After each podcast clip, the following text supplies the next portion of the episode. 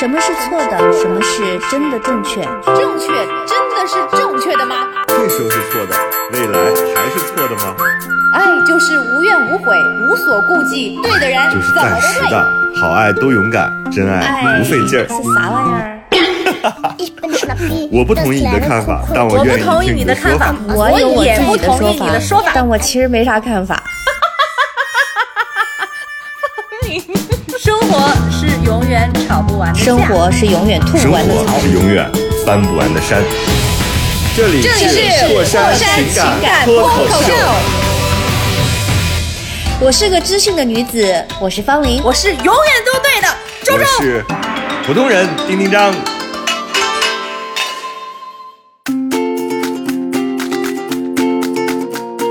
Hello，大家好，这里是过山情感脱口秀，我是深夜汗津津的丁丁张。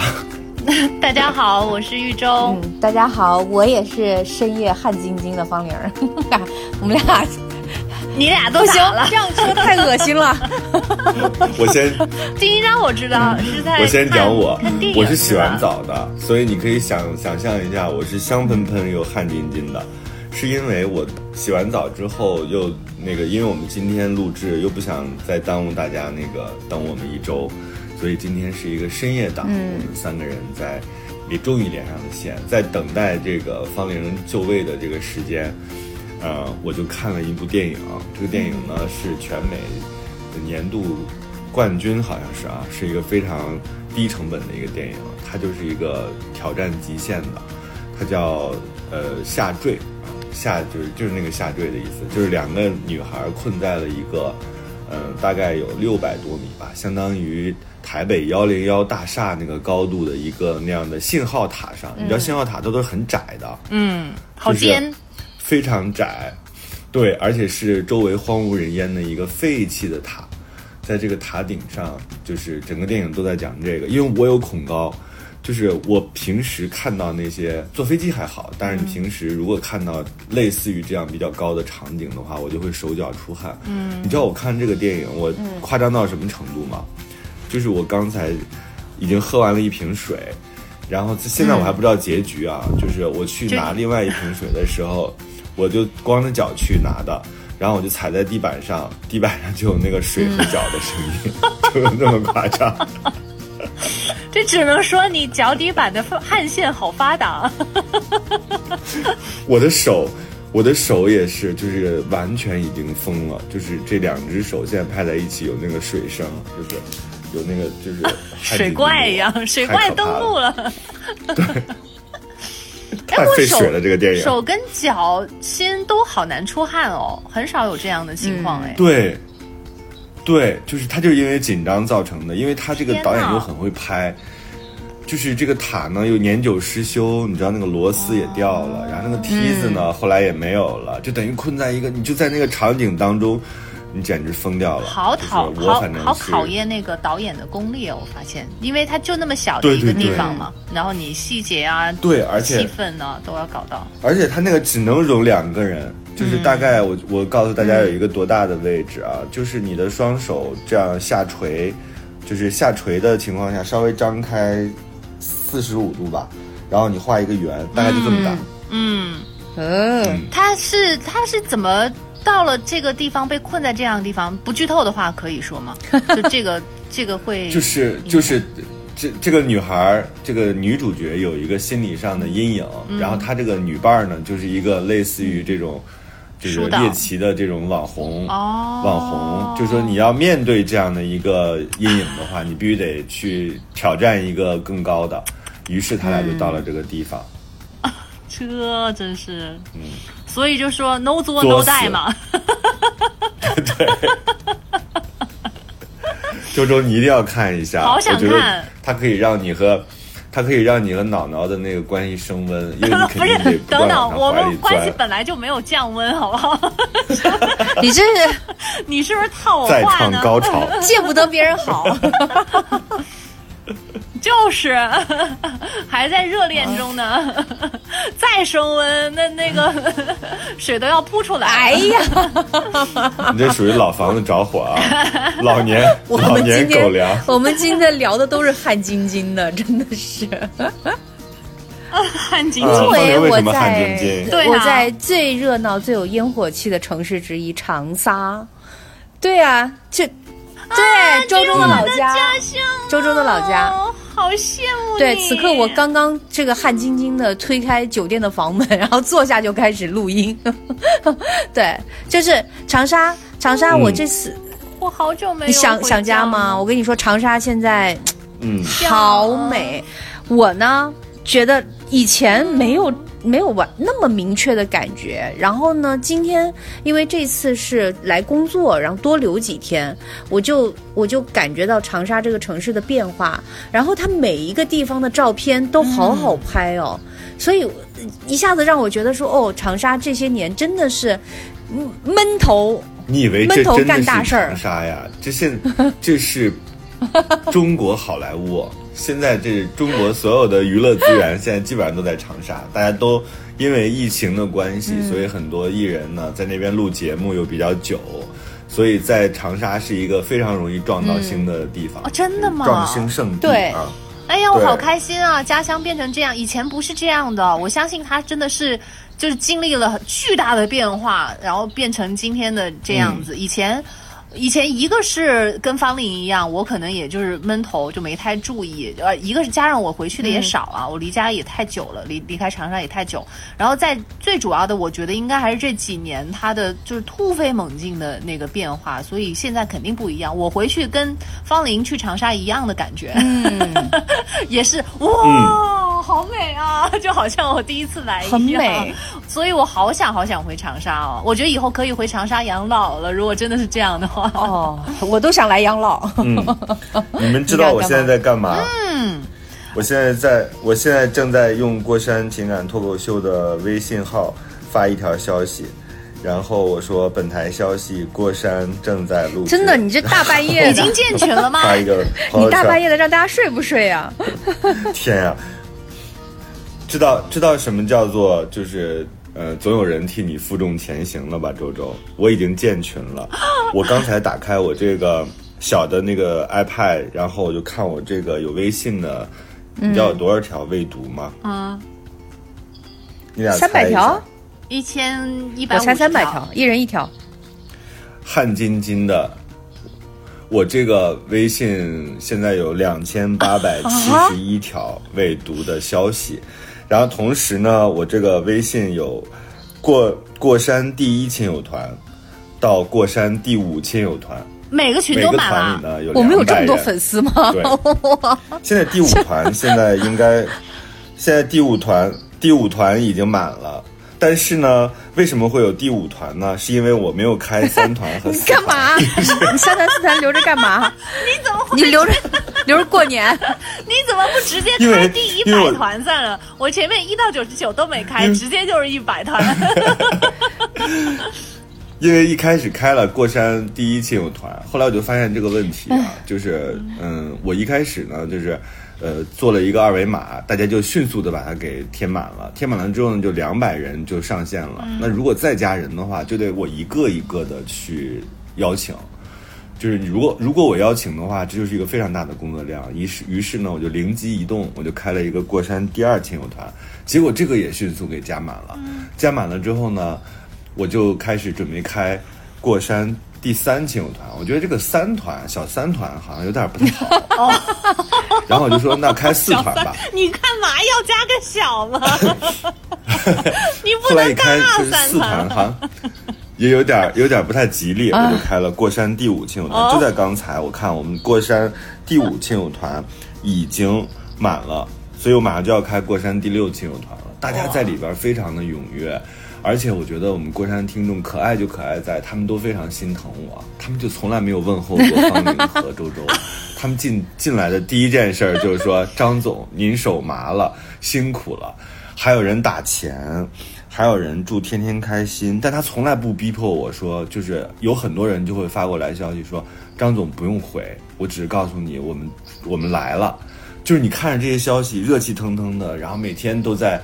跟你沟通的时候，就是觉得你又干这你又件事还不回挺有意义的。等等等等，没人问我和方玲这事儿值得开心吗？我跟你说，啊过三的周周他们群没周我俩啥事儿。这个听众们啊都是这个非常识时务的。如果我们当管理员，他们也会问问候我们，他们只是问候过。哦，明对白了，就知道反正我们也没在所以我就里面问了也就是啊白问。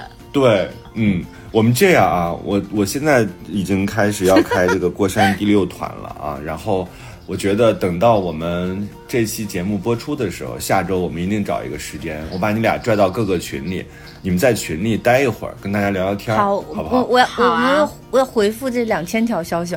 我我再多问一句，这两千条消息里面有有让你觉得特特逗的吗？就是最神经的有。他估计都没来得及看吧？我真我真的看不过来，加上我这两天跟大家解释一下，我其实是尽可能的都去说早安、说晚安的，但是我最近又在搞我的剧本，所以我就是老是在开会。以至于我其实就是我有的时候会更新一下我们那个就是这个过山脱口秀的这个朋友圈儿，大家如果喜欢我们，想知道我们更多动态的话，我会就是发到这个朋友圈里跟大家沟通啊，谢谢大家，嗯。天哪，就是我没有想到，他现在已经变成了一个如此庞大的，就是看起来好像几百人不容易啊，这挺挺少的，但是几百人其实维护起来也挺难的。所以有的时候在群里，如果大家就说到呃，就是没有及时回复的对，就是你们各自聊天就行。而且我特感感动，我觉得这几百人，对我多久没有见过几百的活粉儿了？这活的，嗯，每一个都是亲手添加进来的。对，每一个都是我亲自摁进来的，而且他们都很关心我的手，说手还麻不麻？我现在不麻了啊，我现在主要是眼睛 酸，就是。总有点不好。我突然想说，哎，老年人总有点儿总有点儿不好的地方。你这样，对，而且我觉得我们电台那个长尾效应嘛，它就是你当时录了之后，可能就觉得，哎，这就是一个，呃，呃我们就把这个信息发布出去了。但是它每天都有新的人进来，你就会看到说啊。呃，每每一个新人进来的时候，你就知道说我们那个电台又被大家收听了一遍，加上我们上周没有更新，所以又有人重复的在收听啊。所以我们这次还要公布一下我们的这个过山情感脱口秀的微信号啊，过了山。跟我过了了山山的全拼零八零八过了山零八零八。好的，什么是错的？什么是真的正确？正确真的是正确的吗？这时候是错的，未来还是错的吗？爱就是无怨无悔，无所顾忌，对的人就是。暂时的，好爱多勇敢，真爱不费劲儿。是啥玩意儿？我不同意你的看法，但我愿意同意听你的看法的说法。，我也不同意你的说法。但我其实没啥看法。活是永远吵不完的架。生活是永远吐不完的槽活。是永远翻不完的山。这里这里是过山情情感脱脱口秀，我是个知性的女子，我是方玲。我是永远都对的。周我周，是普通人丁丁张。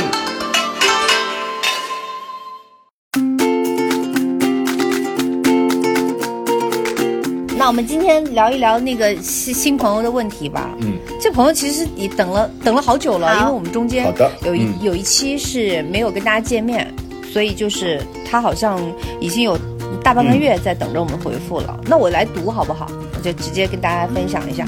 嗯好，这是个小女生哈，嗯她说：“嗯周周小姐姐、方玲小姐姐、丁丁张老师，你们好，我来投稿了。嗯，周，你笑啥？就你你把你笑的那个，我就想着辈分。我这怎么也一个丁丁张大哥哥，这丁丁张老师，前面俩小姐姐，丁我喜欢，挺好的。让丁丁张老师自己先消化一下。我来投稿了。最近因为工作的事，嗯自己很焦虑，每天晚上睡不着，晚上两三点睡，早上五六点自己就醒来了。白天上班犯困，整个状态很不好。先说一下我的背景，嗯我是一九年嗯大专毕业生，学的是环境艺术设计，出来工作是室内设计装修岗。我们这个工作一开始工资很低，刚毕业那会儿五百块钱一个月给设计师当助理，不包吃住，单休。因为家是在农村的，自己要租房，所以压力很大。父母一直说我工资低，让我换岗位，但我还在坚持。一方面是我不知道自己要换哪个行业，另外一方面觉得自己学历低，没什么技能。从毕业坚持到现在，一个月工资上升到了三千五，勉强能维持温饱。我们这个行业加班是家常便饭，有时候加班到怀疑人生。最近总是在想要不要换个行业发展，但是我又是专科生，没有学历，也没有其他的技能。当初选择这个行业是因为喜欢画画，但后来就发现这个就业跟画画没有半毛钱关系。读书那会儿我成绩很差，喜欢画画是想走艺考，但被父母拒绝了。一方面是艺考花费大，嗯家里没有那个经济条件；另外一方面，在父母眼里，他们觉得画画是个没前途的出路。最后读了一个普通的大专。毕业之后，发现学历真的很重要，不吃读书的苦，就要遭受社会的毒打。每次和爸妈打电话、视频，他们都会说我工资低，还不如辞职回家，都会给我抱怨说哪里的谁谁谁又结婚了，谁谁谁工资有多高。每每听到这里，我都很生气，说不上两句话就想挂电话。我很不理解，我是独生子女，其实他们的压力也不是很大，但每次和父母视频完之后，我都会焦虑，会埋怨自己不够优秀。我爸妈有的时候也会给我要钱。虽然我知道他们是爱我的，只是试探性的，但我知道我自己没有什么能力给他们更多，这让我更加焦虑了。嗯，专科这 要断一会儿吗？断一会儿吧。对，断一会儿张老师一股张老师 觉得很多时候它确实啊其实就是是一个嗯不断的叠加的一个一个东西。他从一开始讲自己的这个工作，然后讲到他的学历，然后讲到自己的经历，讲到跟爸妈的这种交流的关系，就好像一层一层的这个被子盖上去，有点捂得透不过气来。嗯，我们断一会儿，我们聊聊前面，就是就是是你们觉得听到目前为止，嗯，这个人应该不算是一个矫情的人哈，因为我觉得好多人的这个。还好好多人的这个、嗯这个这个痛苦，对，也不能说别人矫情。只是上一次咱们聊的有一个，不是说你又说我是吧？不是说你又说我，上一次咱们 真美，你 你你至少觉得我的痛手麻眼花，你不矫情。我记得上一次我们有说过，就是有一个年薪六十万的一个女生，当时我们觉得说，哎嗨，呃，这个工资还可以，咱就不要想太多了。所以其实这个女生的状况，嗯，而且有个数据啊，说你如果年薪六十万的话，基本上嗯你那个幸福指数啊，和已经更多钱的人的幸福指数差不太多对了，对差不太多了。嗯，反而你再更多的话，没准幸福指数还会更低呢，还会降一点。对我今天还看到了一个，我今天还看到了一个数据，我还专门发到了我那个剧本群里，是因为我们做剧本的时候会说如何让你这个故事更可信嘛，以及你要吸引更多的人。然后我今天就看到说说那个，呃，曹德旺啊，就是那个玻璃大王，他就是他就说，他说中国有十一人十一亿人是没有消费能力的。说很多人自称是有消费能力，但就是说的自己是可以买米买面，那不叫消费能力，那叫基本生存的能力。他说真正的消费能力指的是生存基础之外的消费，比如说旅游，嗯，比如说看电影，比如说听音乐会。其实这些其实对于很多人来说是比较奢奢侈的。就很多时候我们看到这些数据的时候，其实是挺吃惊的。而且你知道中国其实有六亿人啊，这个数据我是今天在微博上看到的，他的月收入是不超过一千五的。嗯，所以当我们看到这个大的数据的时候，我们就会会确实回望一下自己的生活，你会知道说啊，我哪些部分其实是担心或者焦虑，其实是多余的。我们已经比很多人、很多人幸福了。啊。听到目前为止，我我就是我不太喜欢他父母的一些做法，就是嗯，感觉反正我，哎呀，怎么办呢？就是父母的看法你也没办法改变，就是他们也有他们的立场。但是，就是如果咱们有选择的余地的话，我是不太喜欢这样的父母。就是，嗯，他不但没有鼓励，反而还一直给自己的小孩施加压力，就是感觉永远都达不到他们的要求。我觉得适当的提一些要求哈，适当的去鞭策一下，我觉得是 OK 的。但是他显然给他自己小孩的感觉是，我永远都满足不了你们，永远都有比我更好的小孩，我永你永远都能找到比我更好的。父母其实我只有一句话，嗯，你知道吗？就是自己去干，就是自己去修一个学历，然后自己去成为富一代。但是问题是，他们觉得我是父母，然后我就可能有这样的身份或者是位置，可以来要求我的小孩。他们可能是这样想的，而且反正就是也是无意识的。嗯，对，这是他的他的经历啊，以及对你有要求。嗯，对的，他所有的背景来决定的，认为他可以这样要求自己的小孩儿。殊不知，他其实嗯，就是给小孩带来的更多的是压力和无望的这种感觉。所以我就说，这个东西其实。他的父母，嗯，就是评价了也也没有用，就是也跟没评价一样，因为我们是没有办法去改变这一点的。所以从他本身的这个角度来看，我不知道咱们有没有什么比较积极的方法，能够让他少受父母的这方面的影响？是不是在聊的时候可以错开一些话题，或者是让他就是不把这些话往心里头放？就是有没有这些办法？因为他父母那一头显然是没有办法改变的。对，而且他父母主要也没进群呢，欢迎大家加入我们的 微信公众群、微信群。直播带货过了山零八零八，我觉得你特适合。我们现在不要忘了，我们现在要卖跟父母沟通的课程吗？真的不行不行。主要是我觉得父母这块儿。父母这块，他主要讲的几个，就是一个是打压孩子嘛，说你工资低，不如辞职回家，然后说谁谁谁结婚了，谁谁谁工资有多高。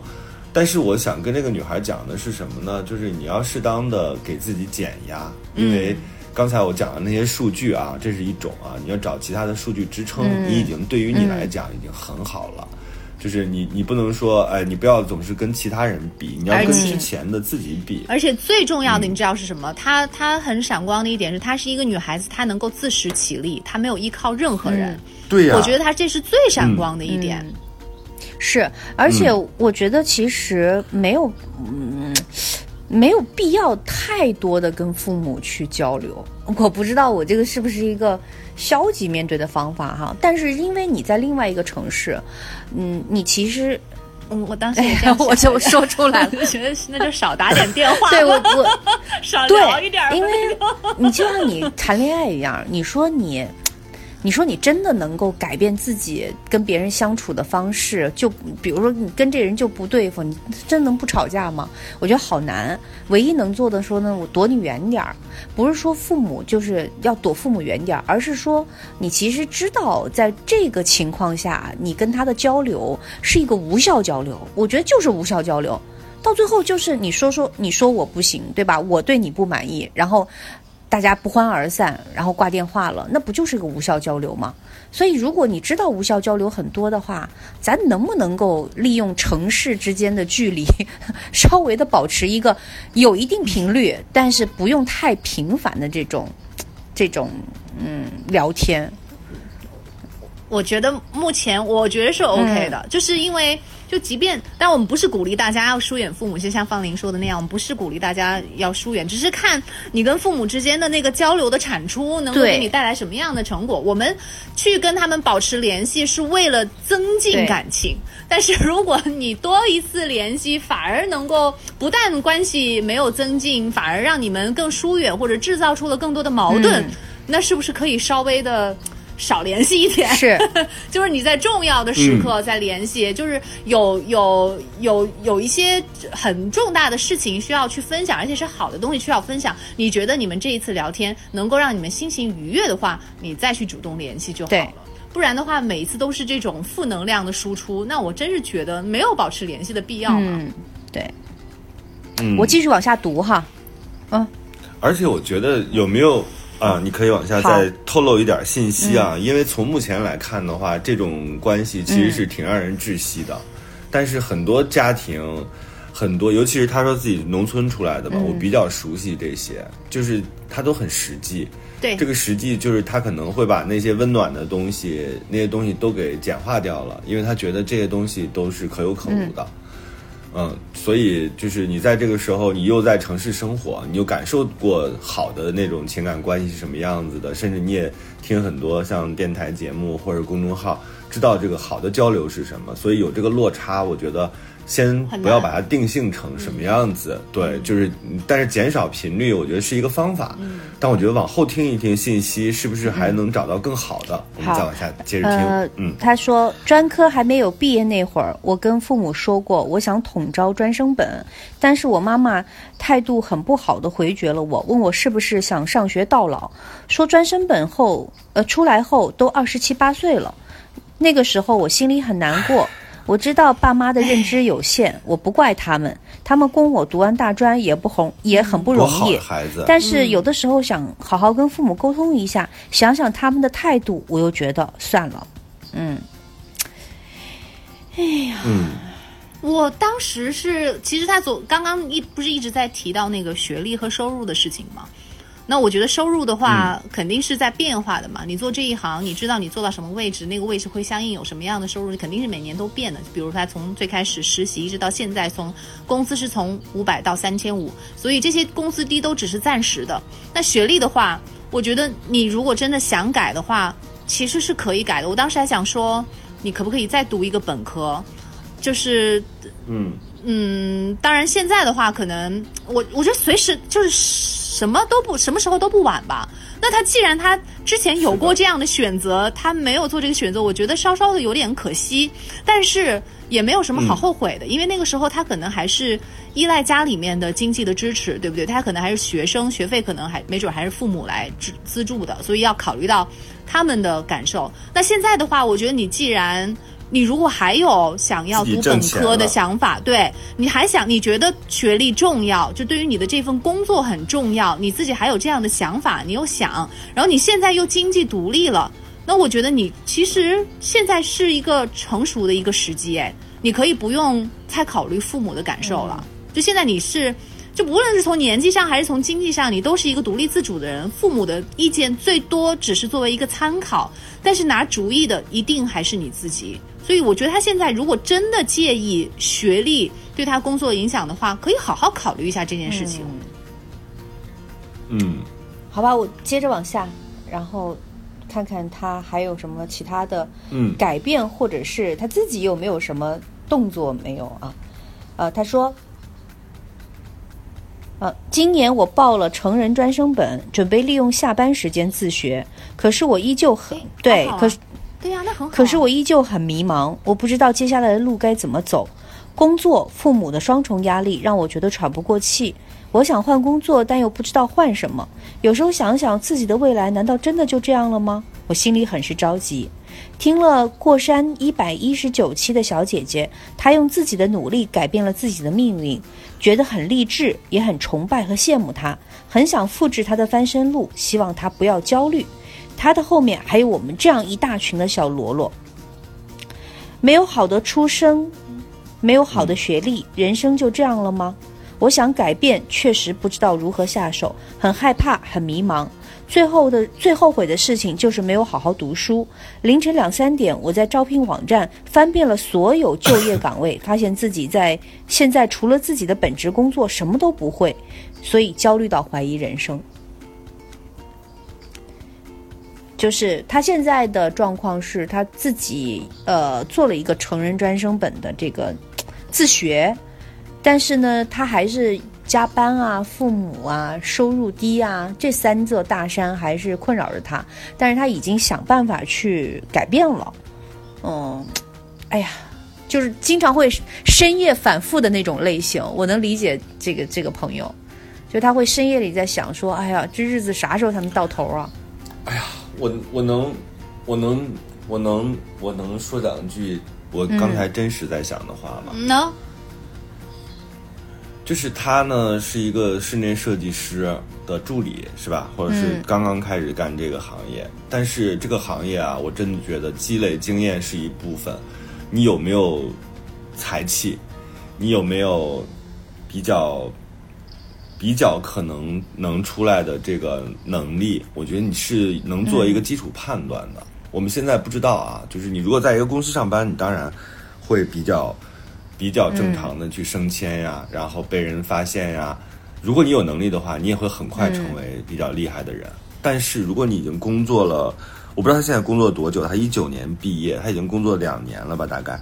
你工作两年，现在一个月工资上升到三千五，那我不知道你自己，你要在行业当中去对照一下。我知道你是什么意思。如果已经工作两年，就是对，其就是实哦这件事情虽然是唯一你会的，但它在这个你的上限到底是什么？你不能说好，我的上限就是个三千五，然后我还在这干十年，这不是浪费青春和时间吗？是这样，我我刚刚其实突然想到一点，他到底缺的是这个学历，还是缺的这个自信，还是缺的这个能力？因为他有一种可能性啊，就是，嗯，他他不自信是肯定的，但是他的这个不自信，就是之前没有读本科，这一点是不是成为他给自己找的一个借口？就是哦，我是因为没有读本科，所以我的工资不高，所以我没有机会，所以我没有平台。嗯，但是现在这个怎么讲？现在这个信息大爆炸的时代，就这么多的平台是可以自己给自己的，自媒体就是很好的一个平台。很多人，你看那些。我不说抖音吧，我觉得像是呃，就是视频长视频的网站，很多人他不见得有这个学历，可能他本科都学的不是这个，甚至没有大专的这个，但是他搞设计或者是动手，然后改造一个房间，或者是改造一个环境，他也弄得风生水起的。就那些东西，其实就是你的这个天赋以及你的这个水平，它其实有的时候跟学历又没有太大的关系。所以你他真的像、嗯像丁丁张老师说的这样，你要好好想一下，你是缺的这个学历，还是缺的这方面的天赋，然后怎么样能财够富，对，就是才才才能才华，怎么不然的话，你真的你有的人真的好好的。就是我那天对昨天还看到一个新闻，就这边有一个大学生，因为他呃不是大学生，一个高中生没有考上大学，他花了一年的时间就自己拍那个视频，然后一年挣到一百五十万美金，就是 然后就就是好多时候你的中国这样的事情也很多也有，嗯对对对，所以它其实我觉得跟那些学历啥的都没关系，最重要的是你自己有没有这份自信。你真的有这个自信的话，你在哪儿金子在哪儿都能发光。这句话说的真的是好对，尤其像现在这个时候，这么多的机会是可以自己去找、自己去创造的，不是需要别人来给的。嗯，而且你这样按部就班的学，你这种又不是这种叫什么人人家看学历的时候还要看你第一学历呢，对吧？可能一看你第一学历还是个大专，对你来说他的这个注意就并不是特别大。所以，我们当我们人生陷入一种僵局的时候，你就不要再往回看了，因为你的出身是改变不了的。你的就像你的父母一样，他是很难改变的。那这个时候就要干什么呢？破局。这个破局有很多种方法。第一种方法，我觉得就是真的要仔细了解自己在这个行业当中的上限在哪儿。如果你自己觉得自己也没啥才华，吭哧吭哧在那跟人家做助理，那你确实这个增长的空间就是非常小。那在这种情况之下，你自己深造能帮你什么呢？换了这个大本的学历之后，能让你的工资有有翻天覆地的变化吗？就你的能力而言，我觉得这个其实是要两说的。所以你要自己要认真的、审慎的去看一下自己真正的跟这个工作的关系啊。第二个点就是，如果这个工作没有办法让你看到，就是有可能会有急速增长的未来的话，而你现在又非常希望能挣到钱，就这是你的第一个燃眉之急的话，我觉得如果我是你，我甚至都可以去卖房，我甚至就可以去任何那种，比如销售提成高的，或者是我能赚到钱的其他的行业去试一试。因为你你这样的话，你就能看到自己第一打开你自己的局面，不破不立，就是不要老抱着那个学历。我觉得你自己现在虽然看起来好像你有点反叛，觉得哎呀爸妈说的好像不是特别对，我好像能够就是感觉想改变他们，但其实你最需要改变的并不是他们哦，是你自己。因为你现在就按照传统的方式，你虽然在抵抗父母对你的这个压力，但你现在显然是想按照他们对你的要求去生活呀。那你未来就是啊，他让你换工作，你就换一个更稳定的工作，你就你不就变成了他们想要的样子吗？可是这样往往就把你给耽误了。你要，你我之前就一直在讲，就是你自己要知道自己最重要的目标是什么，因为父母看起来好像是对你有各种各样的指摘或者说指责。觉得你这方面不好，那方面不好，就是因为他能辅导你。但是只要有一天你自己，比如说你挣钱挣的很多，或者说你自己做了一个特别了不起的事情，你就会发现说，父母已经辅导不了你的时候，他们就会说，哦，只能辅导你情感啊，你去结个婚吧，你去生个娃吧，因为这块他熟。但是如果他辅导不了你的你的情况之下呢，这个事情我觉得就能够解脱了。所以你要去赚钱也好，要去怎么也好，要找到一个新的方法和看待世界的角度，不然的话，你一边抵抗着传统，一边又按照传统的路子往前不断的往前走，你的路只会越走越窄。我这样认为是对的吗？你好可爱哟，但是你不对。我觉得你俩太逗了，这有啥可讨论的？这里是过山情感脱口秀，过山情感脱口秀。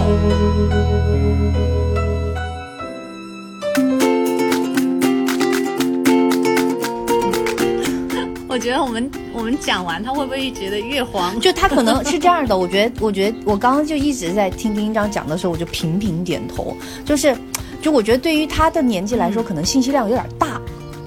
的确是你需要消化一下。就是你可以重复听丁一章讲的，就他其实其实讲了好几个点。但是如果我我讲一点具体的例子哈。你比如说，丁一章刚刚说，你其实用对抗，呃，就是你想对抗传统，但是你在传统的方式里生活，就是什么呢？就是首先你这个，你你在做这件事情的时候，你其实是对自己的能力没有判断的。如果在传统的节奏里走的话，其实你是要对自己能力是有很强的预判的。就因为你你不会去找一个弯道超车的路嘛，对吧？我们只能在这个行业里面苦干的时候，你其实一定要知道自己几斤几两。就这太重要了。如果你没有才华、没有天赋，尤其是你说你学画画这种东西，你如果不能成为一个很好的设计师的话，我觉得这个这个行业的瓶颈会来得很快。你你今你今天不碰到，明天就会碰到。所以这个东西，我觉得这个这个小孩有一点点哈，我我讲个小细节，我不知道你们发现没有。他其实给我，我不知道丁一章有没有给丁一章发这个微信呃私信。他给我跟周周呢都发了同样的私信，但是呢他在称呼上调整了我跟周周的位置。对不起，他给周周写的这里面我都没留意。给周周写的里面呢，他说的是周周小姐姐、方林小姐姐、丁一章老师。他给我写的里面呢是方林小姐姐、周周小姐姐、丁一章老师，全篇一模一样。但是呢，把我跟周周的这个名字的位置换了一下，你知道我觉得什么吗？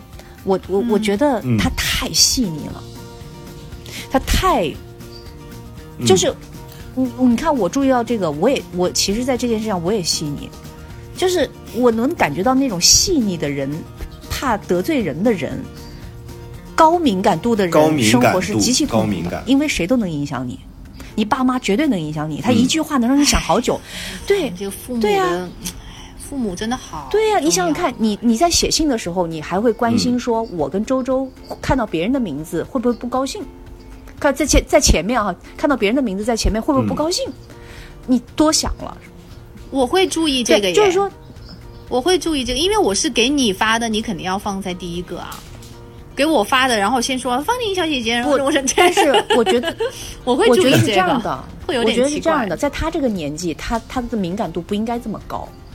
我我真这么觉得。如果比如说我们现在，我们觉得都来源于他的父母，我就这么跟你说吧。他不能这么去嗯被嫌弃，或者是父母动不动就挑剔，这么太啊，肯定从小挑这么太注意去感，就是注意别人的感受。我觉得他有点儿。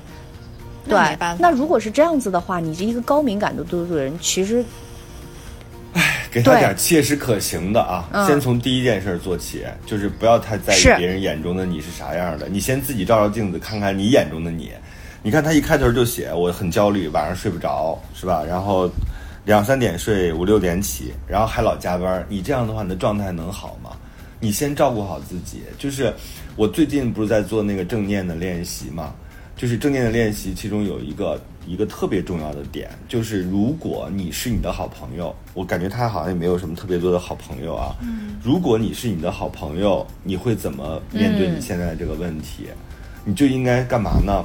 就是你今天把这封信啊，就是我们就当我们没有看到，你这封信呢，就是你的好朋友写给你的，你怎么给他回这个信？就是你最好的朋友，嗯，你怎么给他回这个信？你这个信不要在心里写，你要落实在你的笔上。你睡不着的时候，你别在那干想，你坐起来，拿根笔，拿张纸，这总有吧？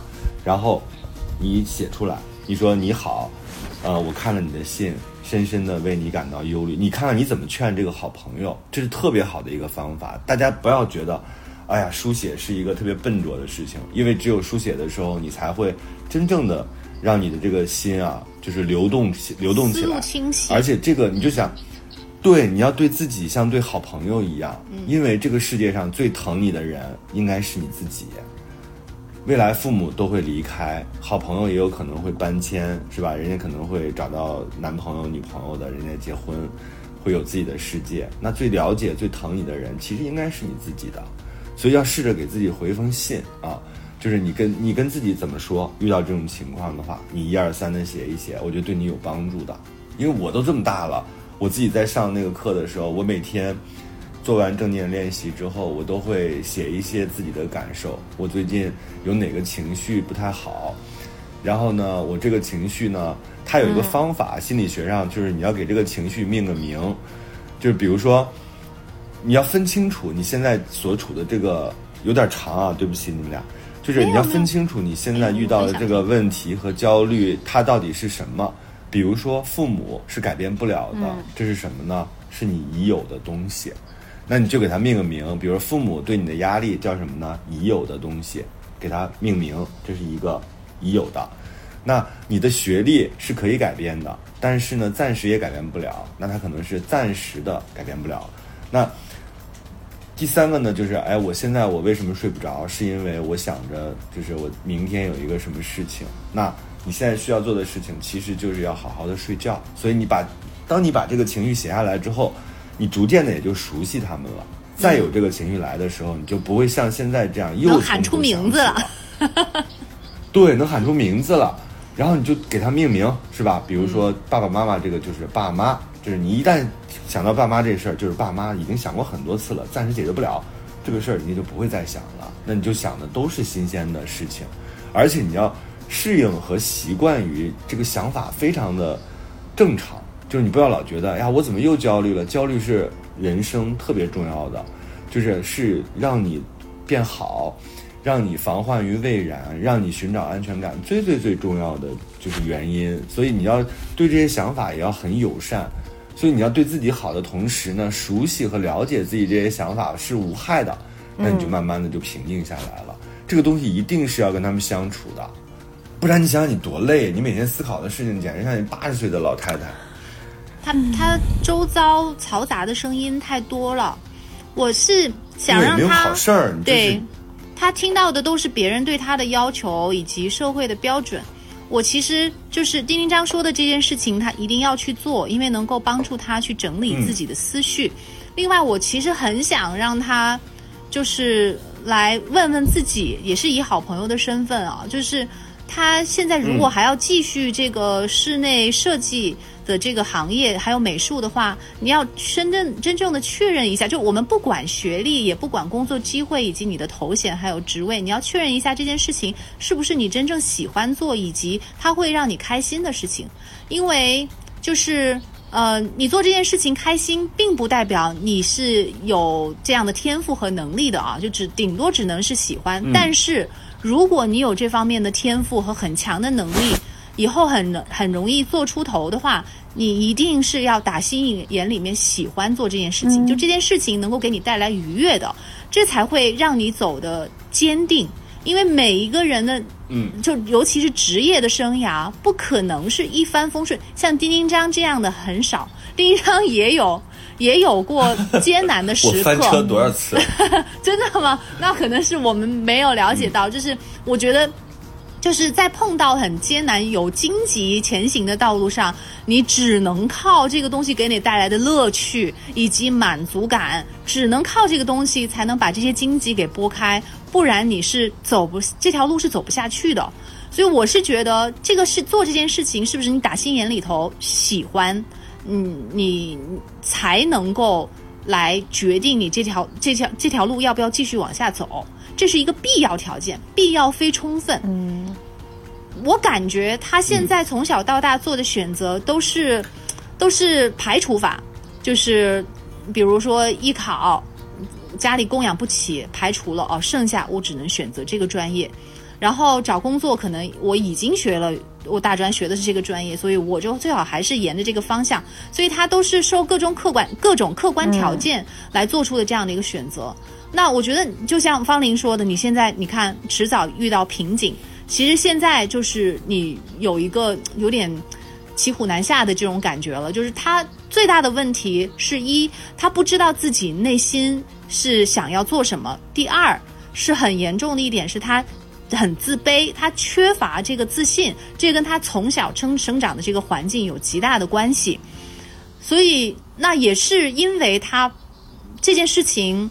没有做这件事情，没有给他带来自信。就是他原本啊，就是外界再怎么阻拦，再怎么说你不行，你那个怎么样？但如果他本身喜欢这件事情的话，多多少少还是能够给他攒出来一点点自信的，让他能够很坚定的走下去。就即便我现在是实习，但是我会的只有这个，我喜欢的只有这个，所以他会非常笃定的说，我不会考虑其他的选择，再难这条路我也要走下去，我跪着都要走下去。所以。就一旦这个东西，还有一个，还有一个成本非常低，当然这要看你的身体条件啊。对我来说是非常非常有效的一个方法。就是我为什么现在面对所有的剧本或者小说，我知道这个工作很难的时候，我也依然从不气馁。不是成功给我的，是什么呢？是我跑步带来的。就是你，因为他现在这个身体没有那么好，你没发现吗？就是特别容易少睡觉啊，焦虑啊。就是因为我觉得他自己好像也没什么爱好。但是跑步是不需要什么成本的，你有个有双鞋，路上都能跑。你知道人跑到八公里的时候，看世界就像佛祖看待这个世界一样，你就会 变得非常的 peace，你就变得变得非常的 peace。而且你现在为什么他没有自信？周周。是因为他自己没有做成过任何事儿。对呀，如果你坚持跑步，你跑了两个月，我跟你说，你自己看待这个世界的方式会有变化。你就会认为说，当所有困难出现的时候，它会结束，因为你坚持过。然后第二，你会重新的调整了你的这个身体的这种这种这种能力啊，你就会发现说，啊，我即便是什么都不行，我跑步挺好的。就是你要找到，我不是说非要你去跑步啊，你要找到生活当中成本相对来说比较低，不用花费你特别多钱，但是会让你有骄傲感的事情。有成就感。这个事情可能跟工作都没有关系。对，嗯，对，就是你找点这样的东西，就是父母可能不理解你，同事也不理解你，但是你自己知道这个事儿你能做到，你这个东西就是它就是一个正反馈，你就会发现说啊，我想去跳绳，我跳了这个绳，我发现说我能跳完，也很厉害。不然的话，他一无所成。你老觉得自己啥也不行。他真的是这样。你看他看那些招聘广告，看一个觉得自己不行，看一个觉得自己不行。对，他就没有觉得自己有行的时候。我觉得你招聘广告就是你老看那些干嘛？因为它规定永远都是这样子的。就是我们看到过很多的，比如说限制年龄、限制呃这个经验经历、限制你的这个学历太多了。但是这就是。他必须要这么做，因为他必须要用一些规则去来筛选，找到他想要的人。可是，如果你真的是觉得说，你不要把自己放到别人给你画好的格里，如果你真的觉得说，这个这个工作，这个公司我想去，我就去找他，我能我我上门去找，对吧？我看看我能不能，就是你还是要做一些破格的事儿，就是出格破格。你你反正现在什么都没有，嗯。找工作跟老板谈 boss 直聘，就是有没有这种收钱？你你你就没钱，你就瞎做广告，你咱们真的是掉钱眼儿哎，我就是觉得真的，不，我就着急，因为确实是我了解这样的女孩，我对，嗯，我了解侄女就是这样的嘛，就是你没有办法替她走她的路，但你只能教她一些行之有效的方法。刚才已经教过你如何就是给自己写信，对吧？把自己的困难梳理出来，把你的困难命名，熟悉他们，一改变不了的就先放一边儿。然后第二个就是自己找到一个自己可以做的，觉得能给自己鼓励和正反馈的事情。我跟你说，你每天走路是吧？你不会跑步，我觉得他可以先快你每天给我走，嗯，对，先给我走一万步，每天看到这个一万步，然后你坚持，然后你走完了之后，你还出一身汗是吧？洗个澡，可能对，你看到那个手表上的圆环合上了，就是对你你人给不了你鼓励，手表总可以吧？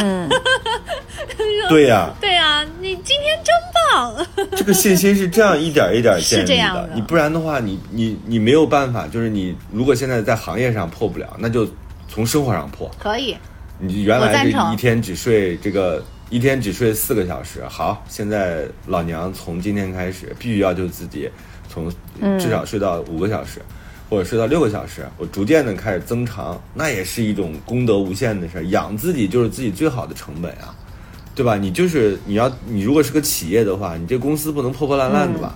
对，而且在工作这件他就是我跟你讲，他对，而且在工作这件事情上，不要太太那什么。就是我真是觉得一无所有的事情，一无所有的时候有有，一无所有的时候有它的好处，就是叫光脚的不怕穿鞋的，就能差成什么样啊？就是你，嗯你还是得。你你就是在你最难受的时候，你需要顶出去，就你敢要敢表达，说我真不能这么加班了。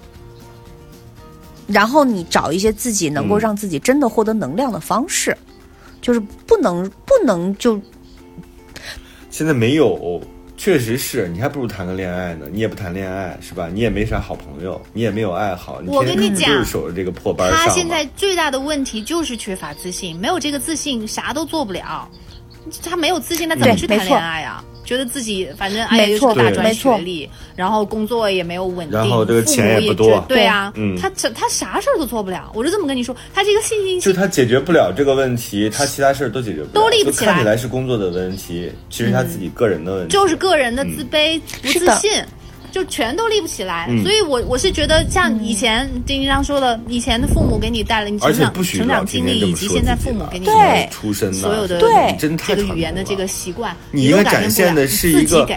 城市里的这个东西人没有一定要看你的户自己给你自，己才行。就从很小的一件事情，多给自己一些鼓励，都说自己好棒啊！我今天完成了这件事情，哪怕是再小的一个事情，你也要说这些东西真的只能一点一点攒起来。你现在其实那个什么本科读不读，我到现在我都觉得不是很重要了，就是就是工资高不高也不重要了，因为这个东西都是后话。你的自信心一天不建立起来，这些东西一天也立不起来啊！真的一点用都没有。读成读成一个又花了钱、嗯又没有改变。你时时刻刻都会怀疑自己。我跟你讲，你就是本科读出来了，你还是怀疑自己你你还会觉得虽然就是觉得自己读的本科不可能不是什么九八五，不是什么什么的，然后发现发现啊，读了本科的人这么多，嗯然后我跟他们比起来又啥都不算，所以没个头。那你你即便你有了这个自信，你可能不是本科，你现在都能够就是抬起头来做人，都都会能够抵御父母的那些话。所以嗯有哪些小事情能够建立自信心的，张老师？小事情。我有很多方法，我告诉你，我有非常多方法。虽然我是男的，同时我已经年近半百，我告诉你，我每天就是搞这些可会了。比如说如果我是你，嗯，我就搞三十天，必须每天全装出门，你能做到吗？建立自信是听起来很嗯简，就是化妆，啊、就是让嗯，就是女生啊。让自己漂漂亮亮的出门，嗯你能不能做到？你别告诉我说特别简单，不可能。而且他搞我告诉你设计的我最近做这个正念练习，它是一个非常好的练习。它二十一天啊、二十一天当中，他给了三天假期，就是如果你能就是在这二十一天当中只请三次假，你就可以得到一个结业证书。我当时想，我这样的人，金牛座，然后我又那么在乎钱，我花了钱搞这个事儿，我还能让你给我装进去。但是你知道怎么着吗？我三天假用完了，现在第就是我没有？坚持，你第几天的时候三这已经做完了哦，已经昨天做完了。昨天结业了。哦 OK，昨天结业了之后，我这三天假恰好也都用完了。哦，就是我这样一个自律的人，坚对我这样的一个人，坚持二十一天做一件事情。至于他为什么二十一天，是因为二十一天可以改变一个人的习惯习惯。。嗯，对，你还且不说让你三十天、二十一天你能坚持完，我还给你三天假，你能不能坚持得完？我觉得很多人，你们不要对自己太自信。你做的是啥？就是全装出门吗？二十一天。不是，我做的是正面那个练习。哦哦，OK。我全装出门是给女孩的建议。我说我自己，你知道我自己现在到了秋天，我就是为了提振我的士气，因为一到秋天的话，人会容易比较低落。我发现我自己哎不如春天的时候那么爱玩了。不会像春天那么爱玩，春天一会儿放风筝啦，一会儿扔飞盘啦，一会儿露营了。但我到秋天，我有时间，好像天气也凉快了，我为什么没有去？我说人在春天和秋天的时候，他对待这个世界的态度是不太一样的。秋天就是秋藏嘛，你就想往回家里收，所以你知道我自己现在有一个计划，我就每天都要穿好看的衣服出去。我今天就换了三套才那出的门。那人家也得有 钱买衣服哦我以为你。今天一天换了三套衣服呢。它跟钱不钱没关系是你自己有没有认可你这一身，就是你要搭配吧，你至少有十件衣服吧，你不是说我只有一件衣服吧，洗了干，干了洗，嗯肯定不是。你就搭配嘛，你每天去给自己换，就让自己的心情调试到一个比较好的状态出门。我跟你说，做二十一天也很难的，很难，我觉得可以的。嗯嗯，一个是是有很多自己给自己鼓励的方法。还有给给给自己一个星期早餐不重样啊，或者是、嗯对呀对像这种的，就给自己设定小任务，就像玩游戏一样，你自己给自己设定任务闯关，然后恭喜你达到拿到一个奖章，就从小事开始做起。什么是错的？什么是真的正确？正确真的是正确的吗？这时候是错的，未来还是错的吗？爱就是无怨无悔，无所顾忌，对的人就是暂时。的，好爱多勇敢，真爱不费劲儿。是啥玩意儿？我不同意你的看法，但我愿意我不同意听你的看法，我也不同意你的说法。但我其实没啥看法。生活是永远吵不完的架生活是永远吐不完的草。是永远翻不完的山。这里这里是过山情情感脱口秀，我是个知性的女子，我是方玲。我是永远都对的周周。我是普通人丁丁张。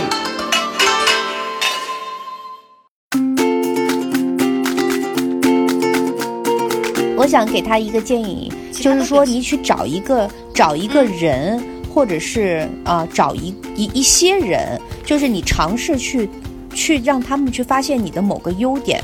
就人只要有一件事被别人夸了，你你其他东西都能够起来。就是这是我的经验，就你你不能说。你人在这社会上，父母、同事、家人，所有人都觉得你不行，对吧？我我突然，别人看着我说：“你真能出汗呀，但。”是你却却却开心一天是吗？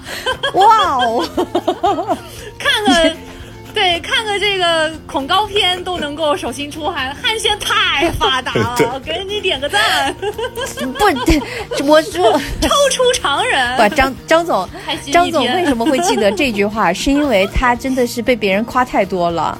你现在反而就是他就是张总就这样的，就是你如果跟他闹一些小情绪，反而会引起他的注意。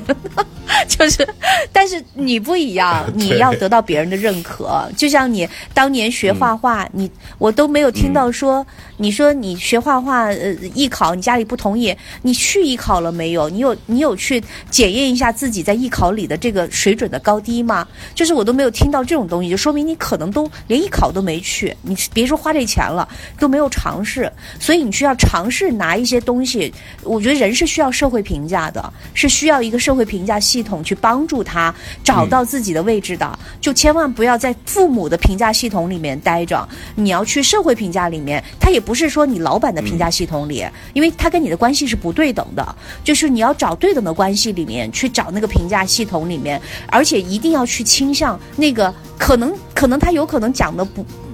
是盲目的，或者是没有那么准确的，但是别人夸你，你就信，就别人夸你你就信，你一定会那个自信心会一点点起来，因为你就会知道说还有人会夸你，还有人觉得你这里不错，还有人觉得你那里不错。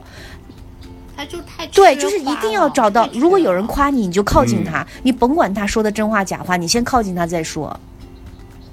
有人打击你，你就离对开他。对，是真的是现要这样的阶段你就一定要这么干嗯尤其他现在这个时刻，嗯找一找一个愿意夸你的人，找一个让你找能够感受到自己其实是有优点的人，然后你会一点点的的。对呀、哪怕是嗯你头发好长啊，好顺啊，你那个声音好温柔呀，或者你写字好 漂亮啊，亲爱的，这得洗啊、你这平时连头都不洗，那你怎么让人夸你 对呀、头顺呢？就是啊，对呀、所以就。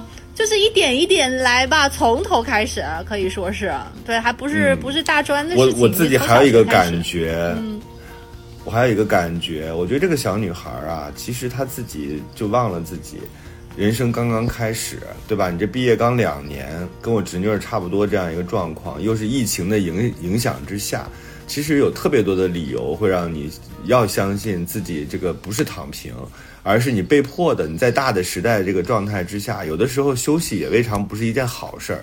所以其实你自己不要老看自己有那几张破牌，你自己要想你自己攥着满把牌。这个满把牌是什么呢？就是你年轻，健康你，这个金字塔一一点都没都没开始搭建呢。比如说你这个温饱系统是吧？你这个受人认可的系统，那多么开阔啊！就是你这满把的牌怎么打？是从先 先这个，你别老一开头就想炸，就想自我实现，你这个想的有点太远了。先把温饱解决好，再找到别人喜欢你的理由，咱是一点一点的去搭这个。你看看那个马斯洛的五个需求，对吧？你不能说一开始就在自我实现，哎，我要成为一个特别牛的设计师，这个早了。你先把自己的温饱解决，让自己过得体面，让自己过得漂亮。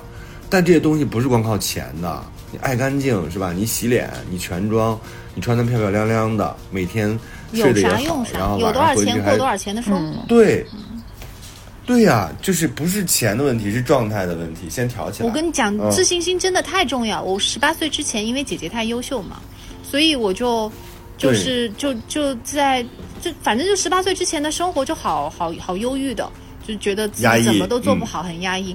后来，所以我故意考大学，考到离家里最远的一个地方。嗯，然后嗯到了到了北京之后，没有人认识我，哇，还是同一个人，但是我觉得我插了翅膀，嗯 就是这就是啊，个环境给你减负了。真的好重要的，就是嗯，直接决定了你的，就是你所拥有的这个能力能够放飞多少。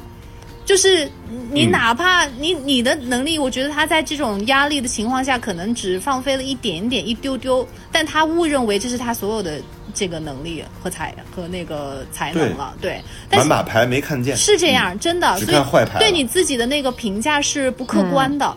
所以我觉得他应该把这些东西嗯一点一点卸掉，然后把自己信心就是满格了之后，你才会发现哟，原来自己其实做啥啥都能成，根本就不是父母说的那样。也不用跟别人去比，就不会那么卷了。就自信心真的好重要的，你就把这个弄了吧。你这个弄了，这是你的一个一个就是加倍的一个一个好神奇的药。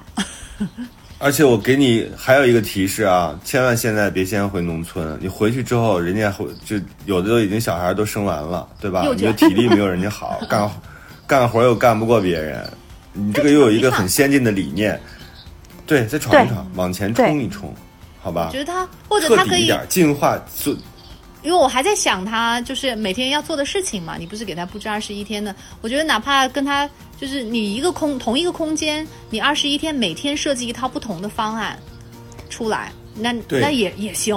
这这也很有小有成就，是而且以后去那个面试的时候，也也是一个能拿出来的东西，或者你自己放到那个嗯。网上、网上或者是论坛，你每天画一个什么，反正你就你就这样弄吧，一点点攒吧，好多这种平台呢，嗯。你就不要再听以过往的所有给你讲老是讲负面的话，那些人你就少接触，你就给自己二十一天清静，你给自己重新创造一个世界。嗯，对你也可以哎进我们对的群，哦他进群过了山零八零八，在群里交交朋友啊。我我没有吧？就每对呀、我们这边的听众都特别可爱，对呀然后你在这里边可以交到新的朋友，你可以在这个群里跟他们聊天，每天画一幅小插画放到群里多好啊！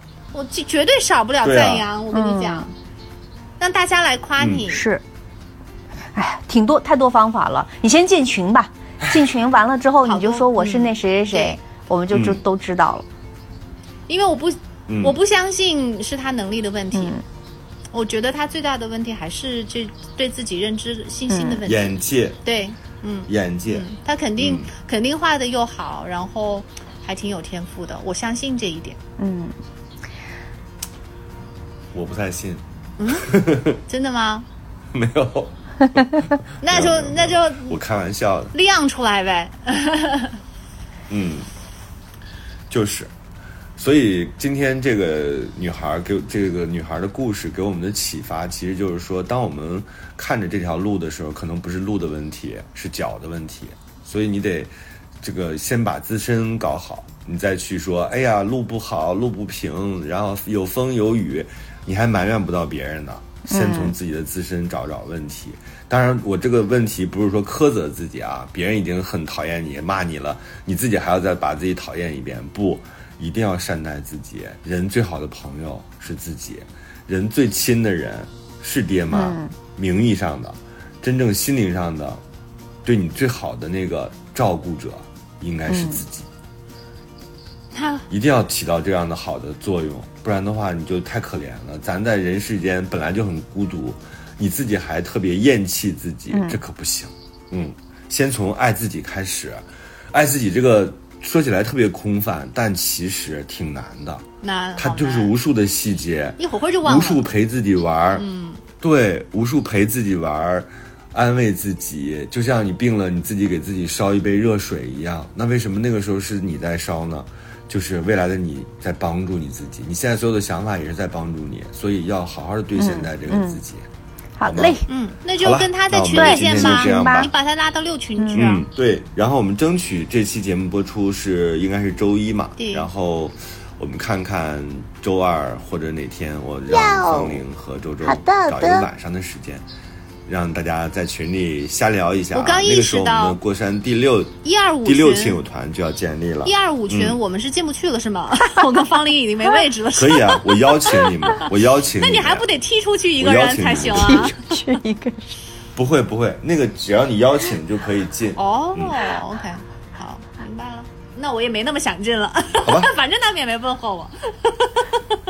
那我们这首歌，这首歌送什么呢？哦，就是有一首夸自己的歌，是吧？夸自己，夸自己的歌，夸自己，有没有那种我最漂亮，我最美丽，我是是女生，天下第一大宝贝？漂亮的女生。哎，可以。但 未必，他可能是男生，也没说性别，我们只是猜他是女生。我怎么我以为你说他对，因为他是女生呢说，我就一直对，因为把他一直喊小姐姐，小姐姐，我觉得男生不会这么嗲吧？万一他是，反正就这首歌送给他吧。对，然后一个男生听着叮叮张 全装出门，行，那就我那就我是女生吧。嗯嗯，好吧，要加油啊！好，加油加油！那我们下期节目再见喽。嗯，这里是过山情感脱口秀，我是丁丁张，大家可以通过这个微信。嗯微信添加我们，然后给我们以后除了微博之外，大家也可以在这个过山情感脱口秀里面那个专区里边留言啊，就是就是微信微信联系我们，好吧？那今天就这样了，拜拜嗯，下期见，我是玉是方玲，拜拜拜，晚安。拜拜。你不要这样的看着我，我的脸会变成红苹果。你不要像无尾熊缠着我，我还不想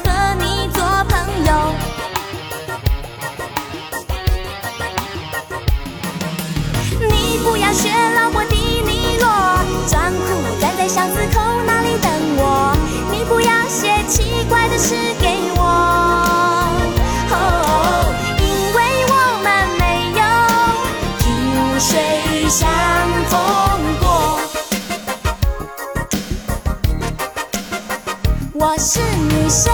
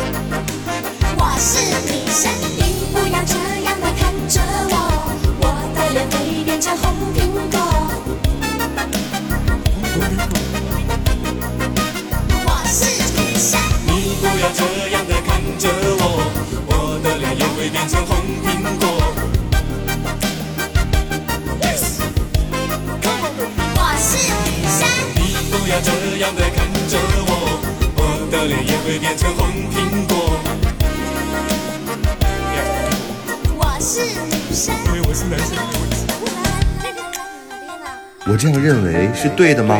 你好可爱哟，但是你不对。我觉得你俩太逗了，这有啥可讨论的？这里是这里是过山情感脱口这里是秀。过山情感脱口秀。